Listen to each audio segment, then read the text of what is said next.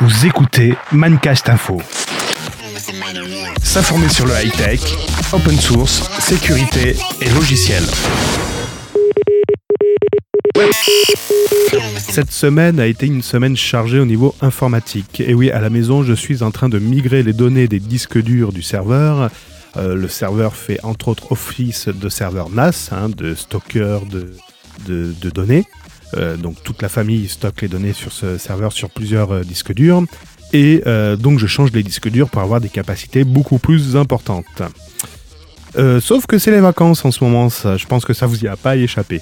Euh, vu que toute la famille est à la maison, donc je dois prévoir les changements de disques à des heures un petit peu judicieuses, à des moments où euh, on va dire que ce sont des heures creuses, là où on n'a pas besoin d'accéder aux, aux informations. Et pendant les vacances, il n'y en a pas beaucoup des heures creuses. Bon, en tout cas, j'effectue le changement des disques en deux temps.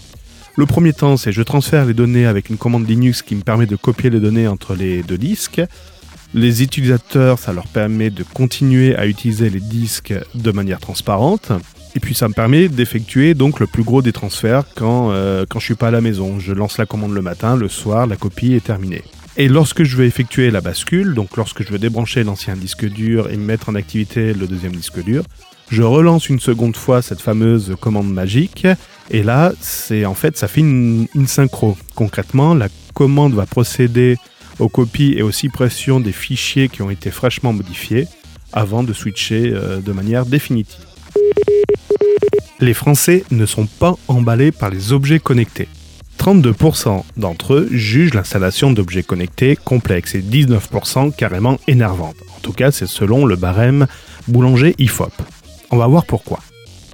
Un objet connecté repose sur cinq principes. Le premier, pour pouvoir déposer et consulter des informations, il fallait un système qui puisse être capable d'être accessible depuis n'importe quel réseau, depuis n'importe où. Un espace de stockage qui puisse répondre aux exigences de l'hétérogénéité des médias de communication. Les serveurs hébergés dans des data centers, appelés cloud, permettent de répondre à cette problématique. Le deuxième principe, c'est le support de communication. Jusqu'à dans les années 90, les solutions reposaient essentiellement sur des solutions câblées. On parlait de bus RS485, bus CAN, etc. Mais également du sans fil grâce aux fréquences réservées aux usages du grand public, les fameux 900 MHz, 2,4 GHz ou les 5,8 GHz. Puis sont apparus les réseaux sans fil, la 4G, la 5G, le Sigfox, le LoRa, le Wi-Fi, le Bluetooth, le Z-Wave, le Zigbee et Innocent, entre autres, ont permis d'ajouter donc les moyens d'interconnecter tous ces objets. Alors, petit aparté, la fréquence des 900 MHz est réservée en France à la radiotéléphonie, donc son usage n'est pas autorisé pour autre chose. Et malheureusement, cette fréquence est utilisée pour le support de communication Z-Wave. Le troisième principe des objets connectés, il faut utiliser un logiciel. Et là, des logiciels, on en a à profusion vous avez acheté une jolie sonnette Somfy, ben, n'hésitez pas à utiliser le programme Somfy associé à, la sonnette. Vous avez une station météo Netatmo, allez, c'est parti pour le programme Netatmo. Je vous parle également des sondes pour les plantes dans les jardins, etc. On a Greenbox, Meg, Flower Power, chez Parrot, là, Kubashi, etc., etc. Bref. Le cinquième principe, c'est des informations lisibles par tous avec une exploitation facile. Et ceci, c'est réalisé par des ordinateurs d'après des valeurs qui ont été relevées. On appelle cela le data analytics, l'analyse de données. Le cinquième principe, c'est des interfaces idéales pour exploiter ces informations, les informations des IoT. Et là, on va plutôt utiliser des smartphones, tablettes ou pourquoi pas des écrans dédiés. L'inconvénient de ces principes. Le premier, c'est que la fuite de données va être en dehors de votre bulle privée. Donc toutes les données collectées vont partir du foyer familial. Donc vu que le stockage pardon, s'effectue sur le cloud. Bref. Le deuxième point faible, le deuxième inconvénient, c'est que les fréquences exploitées sont également utilisées pour d'autres usages. Et oui, le Wi-Fi, le micro-ondes, les objets télécommandés, etc. peuvent perturber le fonctionnement des IoT. Le troisième inconvénient, trop de logiciels tue le logiciel. Et oui, il faut un logiciel pour chaque IoT, pour l'utilisation de ces différents capteurs. De manière simpliste, hein, il faudrait pardon, utiliser une série d'objets connectés que d'un seul fabricant si on voudrait avoir qu'une seule application. À écouter d'ailleurs les fabricants, il suffit d'utiliser leur programme pour se simplifier la vie. C'est pas simple. Le quatrième inconvénient, c'est l'analyse des données qui s'effectue en dehors de la bulle privée. Et oui, de nouveau, on externalise vos données et elles peuvent être exploitées par n'importe qui ou n'importe quoi.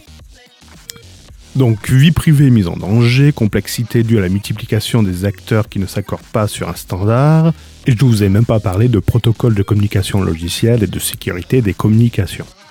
Bon, on n'a pas tous la fibre d'un informaticien, d'un électronicien ou d'un spécialiste de la sécurité, mais pourtant lorsqu'on s'intéresse au sujet des IoT, il faut bien aborder ces sujets. Puis je vous ai même pas parlé du do it yourself, vous savez, faites-le vous-même. Mais ça, c'est une autre histoire. Histoire d'ailleurs que nous reprendrons au retour des vacances avec le fameux Cooper de veille.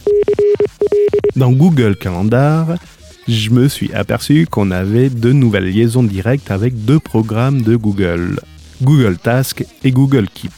En effet, lorsque vous ouvrez Google Calendar sur un navigateur web, sur votre droite, si ça ne change pas d'ici là, vous avez un accès direct à Google Task. Google Task, qui est la gestion des tâches unitaire.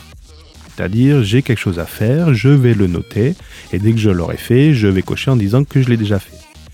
Cette liaison est due au rappel que l'on peut associer à chaque tâche.